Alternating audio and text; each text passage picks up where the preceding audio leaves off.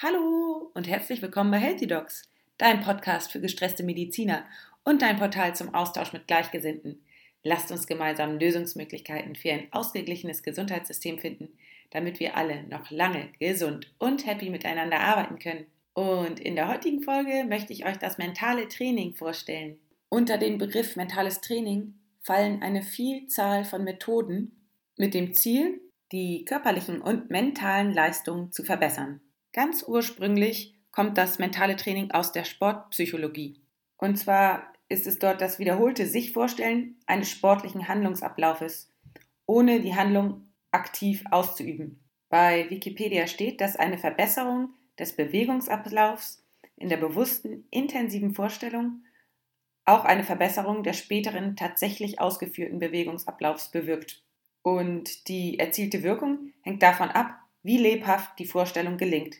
Das heißt, wie gut es gelingt, sich in die Bewegung hineinzuversetzen und die inneren Prozesse nachzuempfinden. Und für ein wirksames Training bei den Sportlern ist es wichtig, beides auszuführen, und zwar immer wieder im Wechsel, also mentales Training und wirkliches Training, um die Handlung in der Vorstellung immer wieder mit der ausgeführten wirklichen Handlung abzugleichen. In Gehirnscans hat man gesehen, dass während der mentalen Vorstellung die gleichen Neuronen zusammenfeuern wie während der aktiven Ausübung. Das heißt, du kannst trainieren nur mit der Vorstellungskraft. Kannst dir auch mal ein ganz einfaches Experiment durchführen und zwar stellst du dir ganz einfach mal eine gelbe Zitrone vor, in die du jetzt ganz herzhaft reinbeißt. Und was passiert? Obwohl du es dir nur vorstellst, zieht dein Mund sich zusammen und sondert Speichel ab. Daran siehst du, dass die mentale Vorstellung einen körperlichen Effekt hat. Und man hat im Anschluss daran herausgefunden, dass man dieses mentale Training für alle Bereiche des Lebens nutzen kann.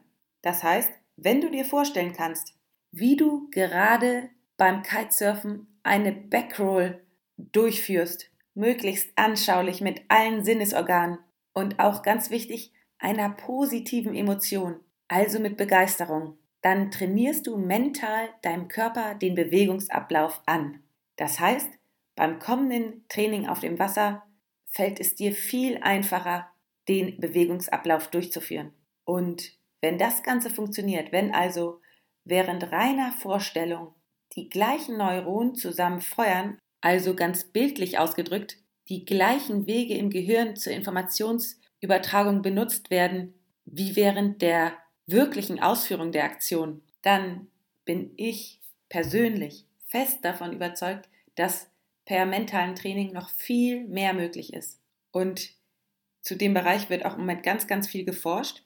Auf jeden Fall empfehle ich, das mentale Training für jeden Lebensbereich anzuwenden.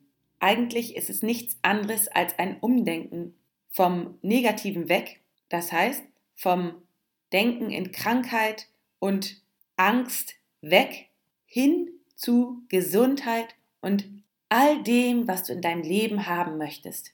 Denn jedes Mal, wenn du wieder in Krankheit und Angst denkst, werden diese Straßen für diese Informationsübertragung im Gehirn wieder benutzt und verstärkt.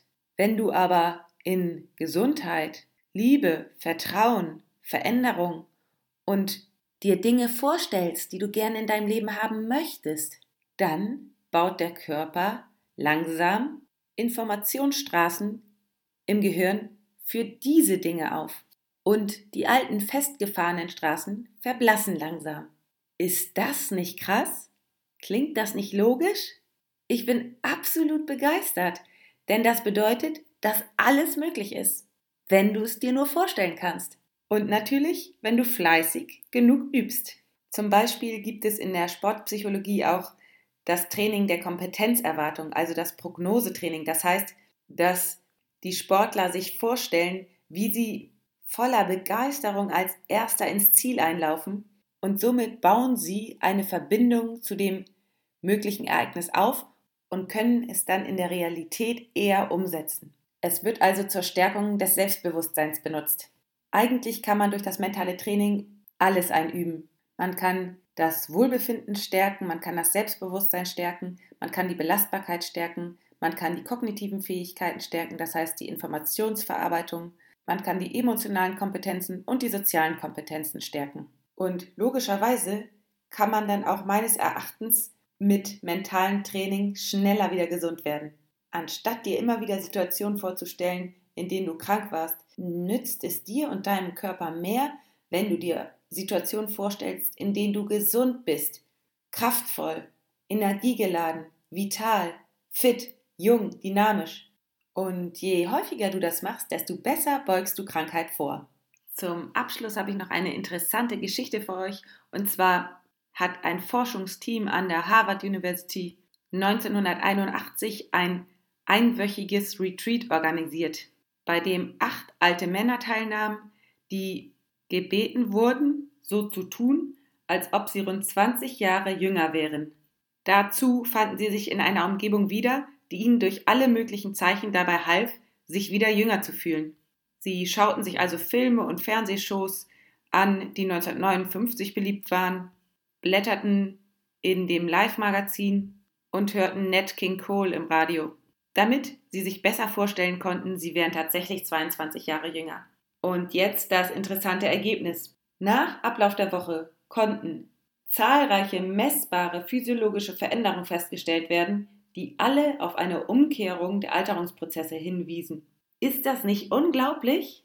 Das ist nachzulesen im Buch von Dr. Joe Dispenza, Du bist das Placebo, Kapitel 4. Ich glaube, wir beide müssen das Ganze erstmal ein bisschen sacken lassen. Und ja, damit beende ich die heutige Folge. Ich hoffe, du konntest etwas für dich mitnehmen. Wichtig ist, dass du den Unterschied zur Meditation verstehst, denn in der Meditation ist es sehr wichtig, im Hier und Jetzt zu sein und einfach nur wahrzunehmen und zu beobachten. Das heißt, den Körper zu spüren. Bevor du das Meditieren nicht gelernt hast, macht es keinen Sinn, dich an das mentale Training heranzumachen. Denn zuallererst ist es wichtig, den Status quo zu sehen, zu beobachten, den Körper kennenzulernen, zu realisieren, wie dein Körper funktioniert, die Signale wahrzunehmen, mit dem Körper zu kommunizieren. Erst dann findest du heraus, was du willst. Und erst wenn du weißt, was du willst, macht ein mentales Training Sinn. Genau. Das war's auch schon für die heutige Folge. Ich hoffe, du konntest etwas für dich mitnehmen und wenn ja, dann teile diese Folge doch einfach mit deinen Freunden, deinen Familienmitgliedern, mit deinen Geschwistern, mit deinen Eltern. Und du würdest mir einen riesengroßen Gefallen tun, wenn du mir eine 5-Sterne-Bewertung bei iTunes hinterlässt, denn dann können mich mehr Menschen finden. Und wenn du mit mir in Kontakt treten willst, dann hinterlass mir entweder einen Kommentar unter meinem Instagram-Post oder komm einfach zur Upspeak Community. Da können wir uns gegenseitig Sprachnachrichten schicken. Und ja, ich würde mich einfach riesig freuen, von dir zu hören. Jetzt sage ich erstmal alles Liebe, bleib gesund, deine Tina.